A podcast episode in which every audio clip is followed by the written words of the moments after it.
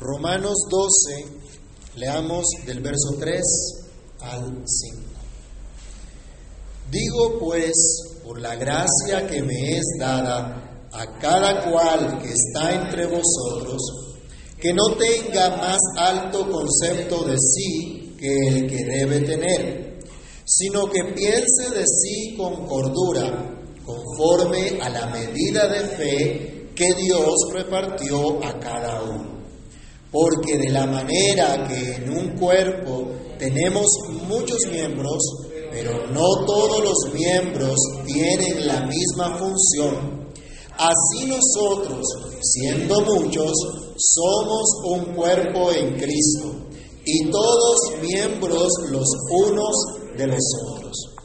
Amantísimo Dios y Padre que estás en los cielos, en el nombre del Señor Jesús damos gracias por tu palabra, pidiendo tu ayuda, pidiendo tu dirección, rogando que tu Espíritu Santo ilumine nuestro entendimiento para que comprendamos, Dios, esta verdad, comprendamos esta enseñanza y podamos así glorificar, exaltar, engrandecer tu santo nombre. Señor, por favor, ayúdanos. Que tu palabra corra y sea glorificada que traiga edificación, exhortación y consolación a cada uno de nosotros. En el nombre de nuestro Señor Jesucristo, te lo imploramos dando gracias. Amén. Bien, hermanos, pueden tomar asiento. Ya hemos indicado al iniciar este capítulo que el apóstol Pablo presenta instrucciones respecto a nuestro llamamiento de presentarnos a Dios como un sacrificio vivo, santo, agradable a Dios, que es nuestro culto verdadero. Y para ello debemos cambiar nuestra manera de pensar. Se nos dice que no pensemos, que no nos moldeemos a este mundo que aborrece a Dios, sino que seamos transformados producto de una renovación de nuestro pensamiento, para que seamos capaces de distinguir lo que realmente es bueno, lo que realmente es agradable, lo que realmente es perfecto a la luz de la revelación de Dios.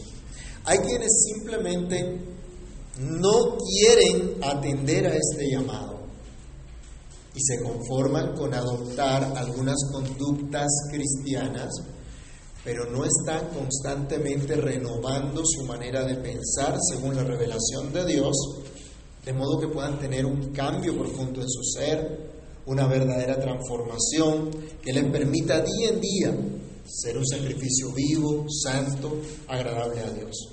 La transformación de nuestra manera de pensar involucra todos los aspectos de nuestra vida, de nuestra relación con Dios, de nuestra relación con los demás.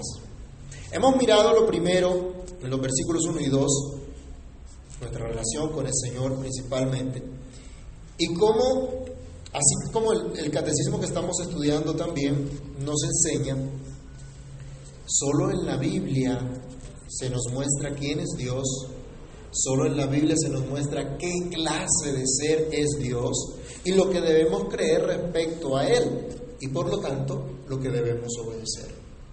En nuestro diario caminar debemos pensar según Dios, no según el mundo que aborrece a Dios. Ahora como cristianos, como aquellos que fueron unidos a Cristo, se nos llama la atención a un hecho muy importante y es que somos un cuerpo en Cristo. Y en esto se va a ocupar este versículo y los siguientes que vamos a considerar a partir de hoy. Somos un cuerpo en Cristo. Así titulamos nuestra reflexión. Al ser un cuerpo en Cristo, Pablo le dice a los romanos, piensen de ustedes, de ustedes mismos con moderación. Al ser un cuerpo es necesario considerar nuestra condición de miembros de dicho cuerpo. Y por lo tanto se hace necesario pensar respecto a lo que somos con moderación. Pablo dice entonces, digo pues, por la gracia que me es dada a cada cual que está entre vosotros, que no tenga más alto concepto de sí que el que debe tener, sino que piense de sí con cordura, conforme a la medida de fe que Dios repartió a cada uno.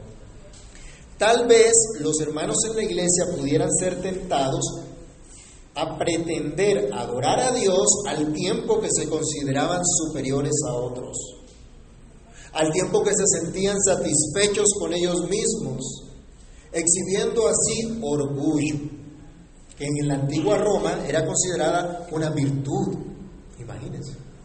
Para ellos el orgullo propio era una virtud. Pero ahora se les dice, piensen de ustedes con moderación. Ese es su deber cristiano. Capítulo 12, capítulo 13 de, de, Romanos se nos habla de estos deberes cristianos. Pero arranca Pablo diciéndonos, hermanos, deben considerar acerca de ustedes mismos lo que son con moderación. Y es interesante que Pablo no les está diciendo si les parece, eh, si de pronto ustedes se dan la oportunidad de pensar en esto. Aquí hay un imperativo. Pablo les está dando un imperativo bajo una autoridad que él ha recibido. Y esta autoridad ya nos las había hablado en Romanos 1, del 1 al 7, cuando él se presenta como apóstol, dice que es apóstol de quién? Romanos 1, 1. ¿Apóstol de quién? De Jesucristo. Él viene como un enviado de Jesucristo. Luego, lo que Pablo les está enseñando no es simplemente algo que se le vino a la cabeza a Pablo, sino que es la enseñanza que Cristo da a los suyos, que Cristo da a su pueblo. Por eso es que Él dice, de la manera, o pues por la gracia que me ha sido dada, conforme a la gracia que Dios me dio, les animo hermanos y les exhorto hermanos a que consideren acerca de ustedes mismos, que piensen de ustedes mismos con moderación. Otra vez, ese imperativo es producto de la gracia de Dios. ¿Saben? A veces la gente pretende obedecer a Dios sin la gracia. A veces la gente pretende acercarse a Dios y vivir para la gloria de Dios sin depender de la gracia del Señor. ¿Eso en qué, en qué termina? Legalismo. Legalismo, moralismo. Y finalmente la gente termina en incredulidad. Eso es lo que vemos que pasa. El imperativo es producto de esa gracia que rescató no solo a Pablo, sino también a sus oyentes. Que como en el capítulo 1 él les decía, ustedes son llamados a ser de Jesucristo y son llamados a ser santos. Y aunque estuvieran en una sociedad que, no que pretendía conocer el orgullo propio como una virtud, ellos estaban llamados a pensar de manera diferente. Por cierto, mis hermanos, ¿sabían ustedes que el orgullo propio tiene muchas formas de expresarse? Algunos lo exhiben con una gran autoestima, considerándose gran, con grandes capacidades que no tienen, haciéndose soberbios y hasta antipáticos. Pero por otro lado, hay otra forma de presentar el orgullo, y es que ante la falta de reconocimiento de los demás, hay un deseo de ser sobresaliente y al no lograrse, entonces se manifiesta en una baja autoestima. ¿Se acuerdan que hubo una época que estuvieron de moda los hemos? Aunque esa carita y todo era tristeza y ay, qué dolor y qué angustia. Entonces están los, los que por acá sobresalen y son bien altivos y están los otros que dicen yo no soy nada. Esa baja autoestima también es orgullo. Se sienten lo peor, lo más bajo y toman igualmente actitudes pecaminosas. Por ejemplo, lloran de rabia, patalean, se deprimen y esperan que alguien corra en su ayuda. Esto es otra, otra forma de orgullo en realidad. Mucha gente sufre dolencias incluso en su propio cuerpo a causa de la depresión. ¿Se ha escuchado personas que se deprimen y que viene un mal terrible y hasta le duelen los huesos y todas esas cosas? ¿Y por qué se deprimen? Por una forma equivocada de pensar acerca de ellos mismos pero se, les, se le atribuye a una, situación producida por otros. Fulano me trató mal y por eso estoy deprimido. El mundo me ha rechazado y por eso me deprimo. Me dijeron feo. y por eso me deprimo. Decimos, son ridículas esas cosas, pero hay personas que tienen problemas bien complejos y se deprimen, pero tienen una concepción equivocada acerca de ellos mismos. Hay gente que vive con profundos resentimientos en sus corazones. Sufren realmente, yo no estoy diciendo que no sufren, sí sufren, sí les duele, sí se angustian, pero tienen un pensamiento equivocado. Sufren porque tienen una muy baja autoestima, aunque en realidad yo lo que creo más bien es que está herida su alta autoestima. El cristiano no puede seguir pensando en estos términos.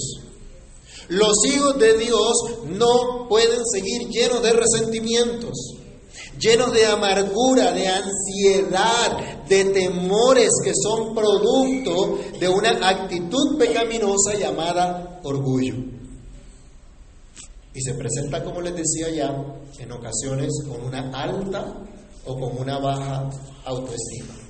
Pablo dice a los cristianos, ustedes tienen el deber de pensar acerca de sí mismos con moderación. Esto es saber lo que ahora son en Cristo. Saber lo que ustedes son en Cristo. Pablo se dirige a los creyentes que hacen parte de la comunidad eclesial, que expresaba ya su fe en el gran imperio de aquel entonces. Y les dice, Él les ha dicho ya realmente lo que merecen por naturaleza. Vamos por favor a Romanos capítulo 3, versículo 9. Romanos capítulo 3, versículo 9.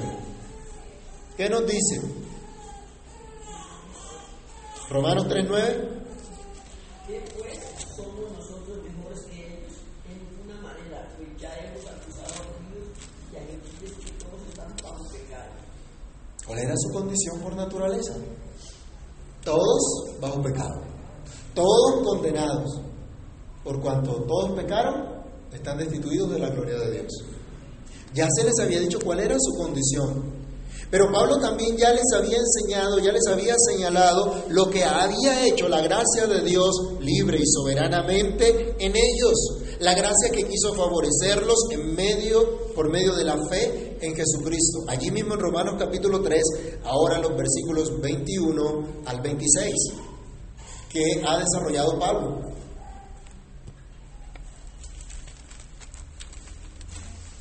Pero ahora, aparte de la ley, se ha manifestado la justicia de Dios testificada por la ley y por los profetas. La justicia de Dios por medio de la fe en Jesucristo para todos los que creen en Él, porque no hay diferencia.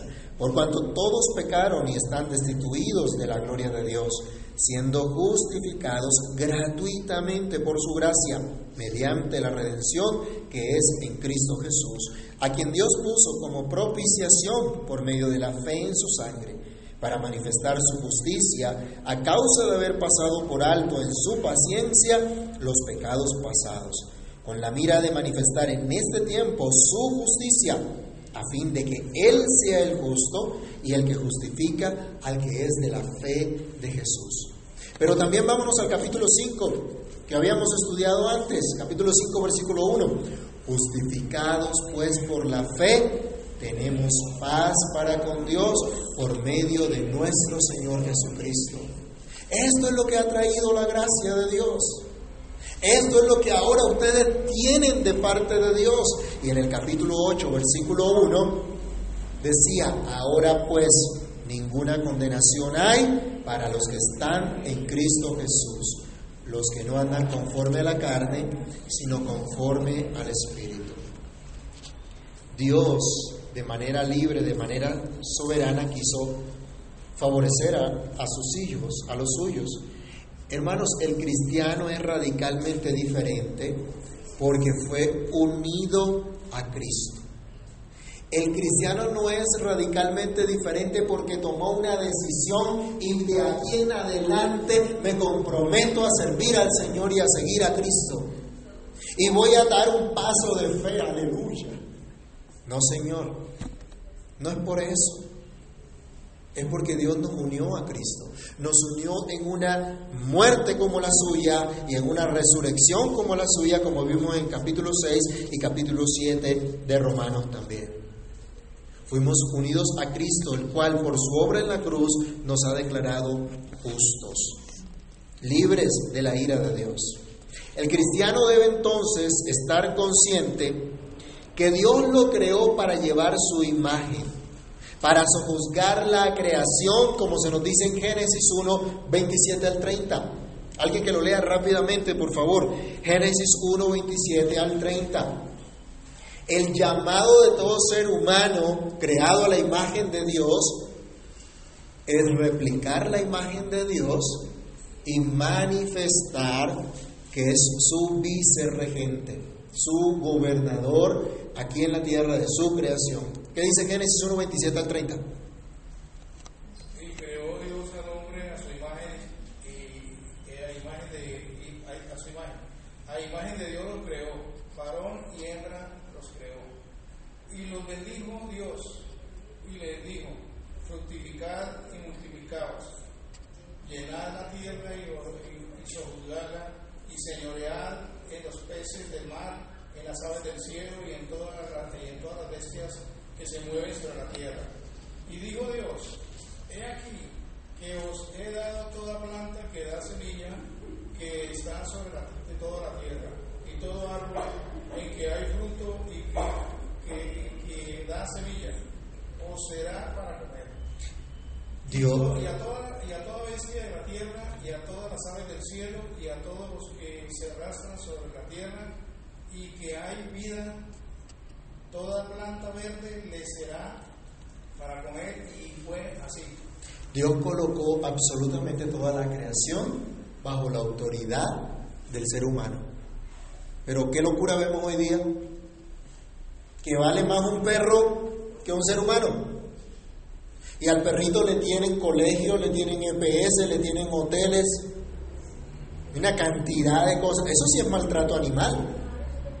Le hacen pedicure al perro, ah, lo peinan, mejor dicho, lo ponen como un ser humano. Eso es maltrato animal. Y el hombre ha olvidado que Él está por encima de la creación, porque así lo creó Dios. Ahora, por causa del pecado, esta imagen fue totalmente estropeada con la caída del ser humano. Pero en Cristo esta imagen es restaurada.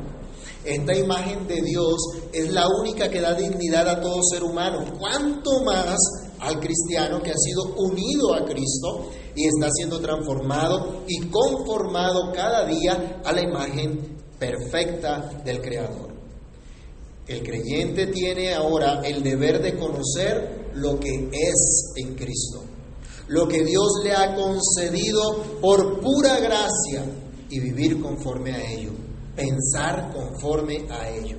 Como Pablo podemos decir, palabra fiel y digna de ser recibida por todos, que Cristo Jesús vino al mundo a salvar a los pecadores, de los cuales yo soy el primero. Yo soy el más grande de los pecadores, pero para eso vino Cristo, para salvar a los pecadores, para sacarlos de su miserable condición, para que tengan vida eterna. Sí, amados hermanos, somos pecadores, pero redimidos por la sangre de Cristo. Y sí, todavía luchamos contra el pecado, pero el Espíritu de Dios que mora en nosotros, por Él podemos hacer morir el pecado cada día en nosotros. Es cierto, merecemos el castigo eterno, merecemos el infierno de fuego y azufre por toda la eternidad, pero Cristo llevó nuestra culpa y pagó absolutamente toda nuestra deuda y nos ha otorgado justicia y vida eterna. Nos ha hecho hijos de Dios, nos ha hecho miembros de su familia, miembros de su cuerpo, con una función en particular, como veremos enseguida. ¿Qué cabida tiene la jactancia entonces para nosotros? ¿Qué cabida tiene el orgullo para el cristiano? ¿Qué cabida tiene la gran autoestima? O su opuesto, pero que es lo mismo, la otra cara de la moneda, la baja autoestima. Ni para el orgullo disfrazado de muy baja autoestima hay lugar, solo hay lugar para considerar lo que la gracia de Dios ha hecho en nosotros, lo que Dios nos ha concedido. En ello debemos pensar con cordura, con moderación, en lo que ahora somos en Cristo, en el llamado que tenemos, en las capacidades que por el Espíritu de Dios recibimos para servir dentro del cuerpo de Cristo. No tenemos nada de qué enorgullecernos, ya lo hemos estudiado en esta misma carta, todo lo hemos recibido de parte de Dios para su propia gloria y excelencia. En eso nos gozamos plenamente como cristianos. No pensemos más de lo que debemos respecto a nosotros mismos, pero tampoco pensemos menos de lo que somos, sino pensemos como aquellos que fueron unidos a Cristo por su gracia, como aquellos que fueron injertados en el olivo cultivado por Dios para recibir la vida de esa rica savia. Tu estima y tu valor no dependen del reconocimiento de tu pareja, el reconocimiento de tus padres de tus hijos, ni de nadie. Dios te ha hecho valioso al colocar en ti su imagen. Es allí donde radica tu valor. Fuiste creado a imagen y semejanza de Dios. Estropeada por el pecado, claro que sí, pero restaurada en Cristo, en quien ahora eres adoptado como hijo de Dios, como coheredero con Cristo. Así que, dice Pablo a la iglesia, piensen de ustedes mismos con moderación. Consideren también su participación en el cuerpo. Pensar con moderación implica considerar lo que somos. Somos miembros del cuerpo de Cristo. Por lo tanto, tenemos dones de parte de Dios que está edificando a su cuerpo. Mis hermanos, la iglesia no es un club social, la iglesia no es un centro comercial ni un espacio de ocio y entretenimiento. Algunos han querido poner shows en la iglesia para que la gente esté entretenida, ¿no? Y salte, brinque, cáigase y eche humo y luces y lo que sea. Y uy, qué unción. Eso es mentira. La iglesia no es un espacio de ocio. La iglesia es el cuerpo de Cristo y cada cristiano es miembro con una función en particular. Dice nuestro texto, digo pues, por la gracia que me es dada a cada cual que está entre vosotros, que no tenga más alto concepto de sí que el que debe tener, sino que piense de sí con cordura, conforme a la medida de fe que Dios repartió a cada uno, porque de la manera que en un cuerpo tenemos muchos miembros, pero no todos los miembros tienen la misma función, así nosotros, siendo muchos, somos un cuerpo en Cristo. Y todos miembros los unos de los otros. Iglesia, considere su participación en el cuerpo que tiene muchos miembros. El cuerpo no está formado por un solo miembro, son muchos. ¿Sabe usted cuántos miembros hacen parte de su cuerpo? ¿Cuántos huesos tiene su cuerpo? ¿Cuántas articulaciones? ¿Cuántos músculos? ¿Cuántos órganos? ¿Cuántas venas? ¿Cuántos vasos sanguíneos tiene su cuerpo? ¿Y cómo se articulan todos como una sola unidad orgánica? ¿O es que el corazón le sale por allá caminar afuera del, del cuerpo? No. Está cumpliendo su función. Pablo usa esta ilustración también para llamar la atención a la iglesia a la unidad entre los cristianos. Así que Romanos está hablando de unidad. Romanos no es un mero tratado teológico. Muestra las verdades de la escritura, las verdades teológicas, las verdades de la revelación de Dios con un propósito, que la iglesia pueda andar en verdadera unidad. A los corintios les habló, vayamos a 1 Corintios capítulo 12 y vamos a leer del versículo 14 al 21. Primera carta a los Corintios capítulo 12 del verso 14 al 21. Además, el cuerpo no es un solo miembro, sino muchos. Si dijera el pie, porque no soy mano, no soy del cuerpo, por eso no será del cuerpo. Esto suena como aquellos que se autoperciben de una y otra manera, ¿no? Yo me percibo como un gato, entonces soy un gato. No, porque la mano dice, porque acá dice Pablo, porque no soy mano, entonces no soy del cuerpo. Y si dijere la oreja, porque no soy ojo, no soy del cuerpo, por eso no será del cuerpo. Si todo el cuerpo fuese ojo, ¿dónde estaría el oído? Si todo fuese oído, ¿dónde estaría el olfato? Mas ahora Dios ha colocado los miembros, cada uno de ellos, en el cuerpo. ¿Cómo? Interesante. ¿Cómo formó Dios nuestro cuerpo? Y entonces, ¿por qué estamos descontentos con nuestro cuerpo? Ay, no me gusta como soy. No me gusta este cuerpo, quisiera ser más alto, más gordo, más flaco, blanco, negro, lo que sea. Dios puso cada miembro en el cuerpo como Él quiso. Así que ese cuentico de que se nace, no se nace hombre ni se nace mujer, sino que se llega a hacerlo, carreta. Dios nos hizo desde el vientre, nos hizo hombres o nos hizo mujeres y nos dio un cuerpo como Él quiso. Porque si todos fueran un solo miembro, ¿dónde estaría el cuerpo?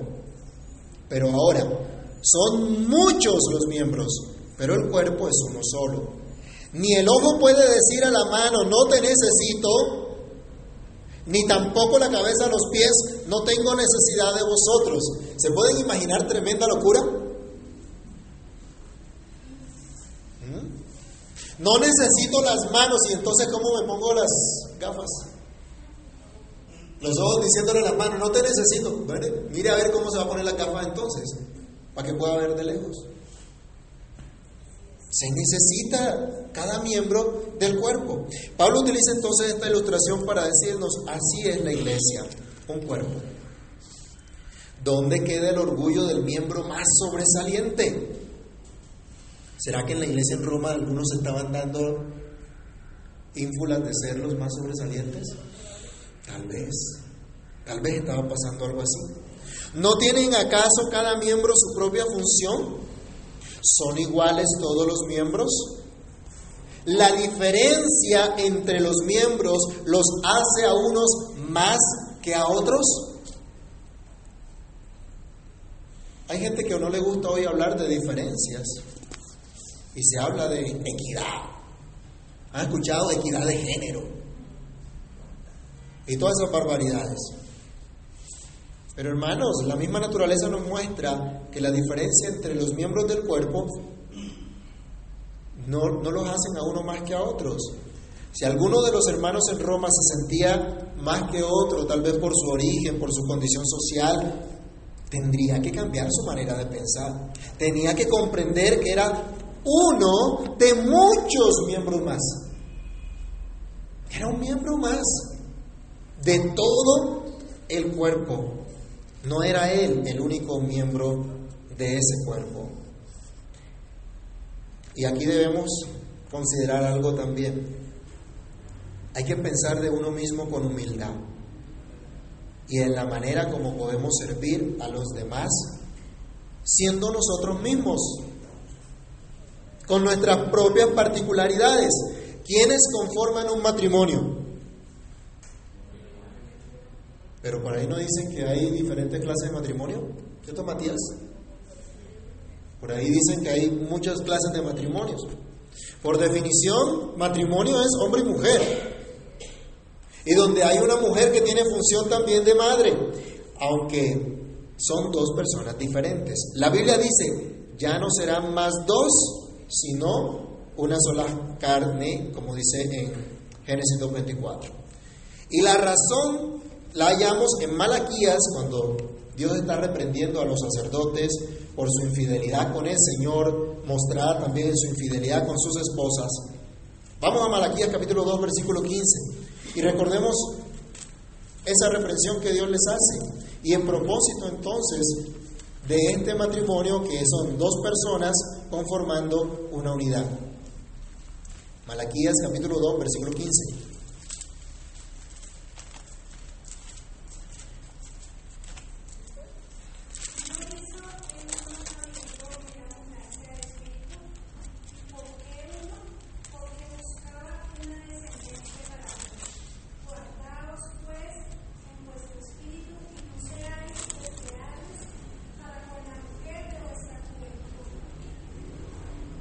Al niño le dejaron una tarea donde tenía que averiguar, bueno, cómo en las diferentes sociedades concebían el matrimonio.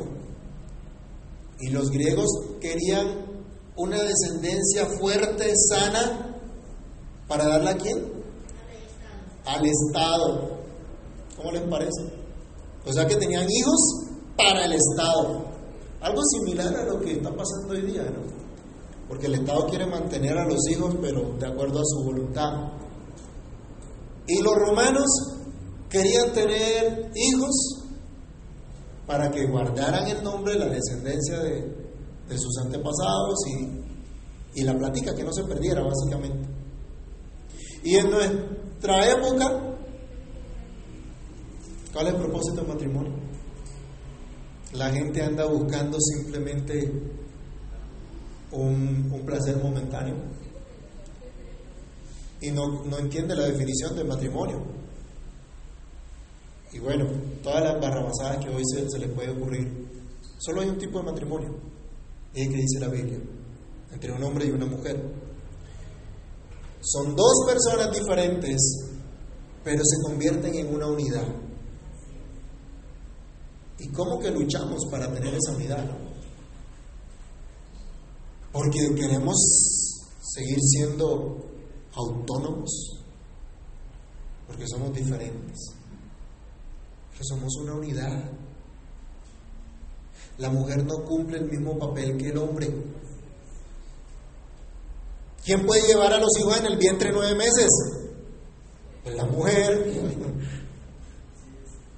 ¿Se pueden imaginar a uno de hombre llevando a los hijos nueve meses en el vientre? Está como de para arriba, ¿no? No, nuestro cuerpo no fue diseñado para eso. El cuerpo de las mujeres sí fue diseñado para eso. Por diseño somos diferentes, biológicamente somos diferentes. Pero el mundo ha distorsionado por completo todo eso. Y el mundo ha distorsionado el concepto de, de familia. Y vemos en este mundo, por ejemplo, también familias que no andan en unidad. Familias que están totalmente desunidas, donde cada miembro busca su propio beneficio y cómo sacar beneficio de los demás y terminan aborreciéndose unos a otros. Hace poco escuchamos de un escándalo de un tipo que mató a la mamá y al hermano. Que el mundo considere que la iglesia es simplemente un spa espiritual, y aquí me copio la frase de un pastor amigo con el que estábamos hablando ayer, para acallar su conciencia y relajarse espiritualmente unas horitas a la semana, no quiere decir que nosotros debamos abrazar tal concepto. Pero ¿cuántos hoy no saben lo que es la iglesia? ¿Cuántos vienen a las reuniones de la iglesia como si fuera un club social, como si fuera un spa o un centro de negocios para hacer transacciones con Dios o cualquier otra cosa? ¿Cuántos creen ser miembros con ese orgullo, con ese individualismo, que lo único que les importa es su aparente fe en Dios sin tener que ver con los demás miembros de la iglesia? ¿Cuántos no tienen idea acerca de lo que significa ser miembros en este cuerpo de Cristo? Cada miembro de esta comunidad local, local debe entender que hace parte de un cuerpo que tiene muchos miembros. Por tanto, cada miembro está llamado a conservar la unidad dentro del cuerpo. Cada uno con su propia función. Pablo requiere imperativamente que cada uno piense de sí con cordura, de acuerdo, conforme a la medida de fe que Dios repartió a cada uno. Al saber que cada uno es miembro en particular, es sobreentendido que cada uno tiene su propia función para el desarrollo y actividad de todo el cuerpo.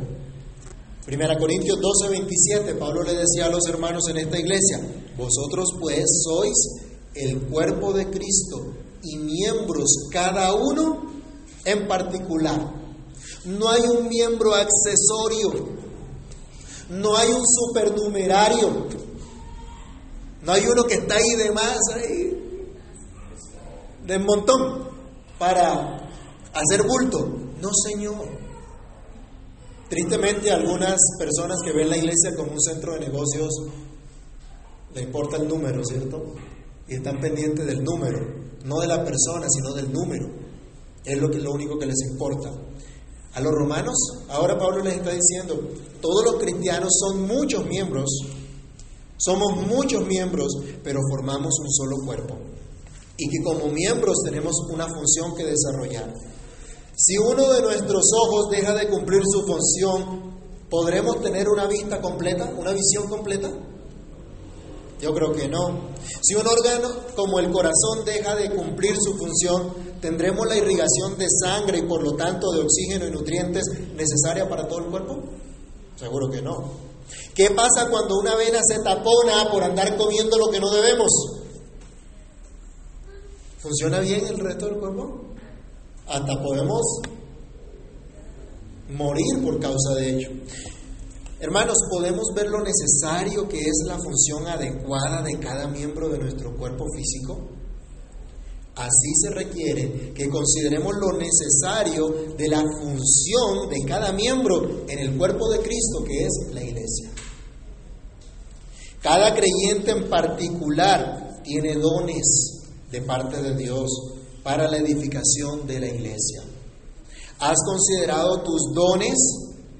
Lo que Dios te ha dado, ¿estás dispuesto a poner esos dones al servicio de los demás miembros del cuerpo? ¿Cómo estás apoyando el desarrollo de todo el cuerpo de Cristo desde la función que Dios te da como miembro? No todos los miembros pueden hacer lo mismo, pero cada uno tiene una función que es necesaria también para los demás. Como miembro del cuerpo de Cristo, cada creyente está unido a los demás. Ya lo vimos en capítulo 6, capítulo 8, fuimos unidos a Cristo. Una muerte como la suya, una resurrección como la suya. Pero también estamos unidos entre nosotros como miembros de ese cuerpo. Ser miembros unos de los otros es un llamado a la unidad, es un llamado a la interdependencia. No puede haber unidad si hay orgullo de unos miembros exaltándose por encima de otros. No puede haber unidad y correcto funcionamiento si los miembros son negligentes en cuanto al cumplimiento de su función. Si el papá corrige al hijo, pero la mamá lo desautoriza, ¿qué instrucción va a recibir el niño? ¿A cuál de los dos sigue? Qué confusión la que genera. Y a veces a la gente le parece insignificante, ¿no? A, veces uno de los dos es el alcahueta. Entonces la pilatura y el uno es estricto para corregirlo y el otro es super laxo. No puede ser así. No hay unidad. Si un cónyuge quiere vivir para la gloria de Dios, haciendo lo que es agradable al Señor, pero la pareja quiere vivir según los parámetros del mundo, no puede haber unidad. No pueden andar dos juntos si no estuvieran de acuerdo. Si en la iglesia cada cual está buscando su propio beneficio y no considera la manera como pueda servir a los demás, no puede haber unidad. Si cada uno de los que decimos ser creyentes no estamos dispuestos a vivir como lo que somos, sal y luz de la tierra, ¿cómo vamos como cuerpo a impactar a nuestra sociedad? Será imposible. No estaríamos cumpliendo nuestro llamado. Cada miembro es diferente y debemos reconocer tales diferencias porque cada uno tiene una función propia de la cual es responsable. Y con esta actividad ayuda a los demás, pero también se beneficia de la actividad de los demás para él.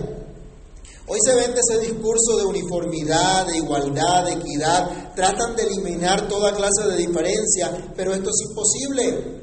Simple y sencillamente somos diferentes, como les decía, hombre y mujer por diseño, biológicamente, somos totalmente diferentes, eso es indiscutible, aunque ideológicamente ahora se nos diga lo contrario. Lo cierto es que se necesita el rol adecuado de cada uno para el desarrollo correcto de un matrimonio, para el desarrollo correcto de una familia, para el desarrollo correcto de una sociedad. Por lo tanto, de la iglesia. Conclusión, hermanos, somos un cuerpo en Cristo, así que pensemos de nosotros mismos con moderación. Consideremos nuestra participación en el cuerpo del Señor. No somos más, pero tampoco somos menos de lo que Cristo ha hecho en nosotros, de lo que Cristo nos ha concedido, ser adoptados hijos de Dios, miembros de su familia, miembros de su cuerpo, miembros los unos de los otros, con funciones, responsabilidades, deberes propios delante de Dios que han de beneficiar también a los demás. Y recíprocamente nos beneficiaremos con la actividad de los demás, de los demás miembros. En este mundo que reclama derechos por todo, hasta para hacer lo malo, para matar, lo cual por definición no constituye derecho, nadie tiene derecho a hacer el mal. Y el mundo, en este mundo que se enseña a vivir de una forma parásita, donde hay unos aprovechándose de los demás, los cristianos estamos llamados a cumplir nuestros deberes para con Dios, lo cual nos lleva a su vez a cumplir deberes para con nuestro prójimo. Como miembros de un solo cuerpo, el cuerpo de Cristo, que es la iglesia, tenemos cada uno una función que cumplir, unos dones con los cuales servir a los demás. Esto es parte de nuestro llamado de vivir delante del rostro de Dios.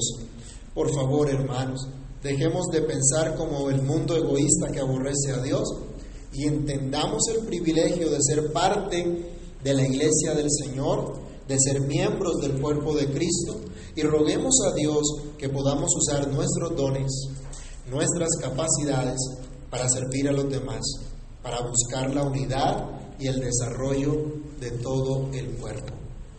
Amado Dios, Padre Celestial, en el nombre del Señor Jesús te damos gracias por tu palabra, tu llamado, tu exhortación. Ten misericordia, Señor. Ten misericordia de nosotros y ayúdanos, Padre.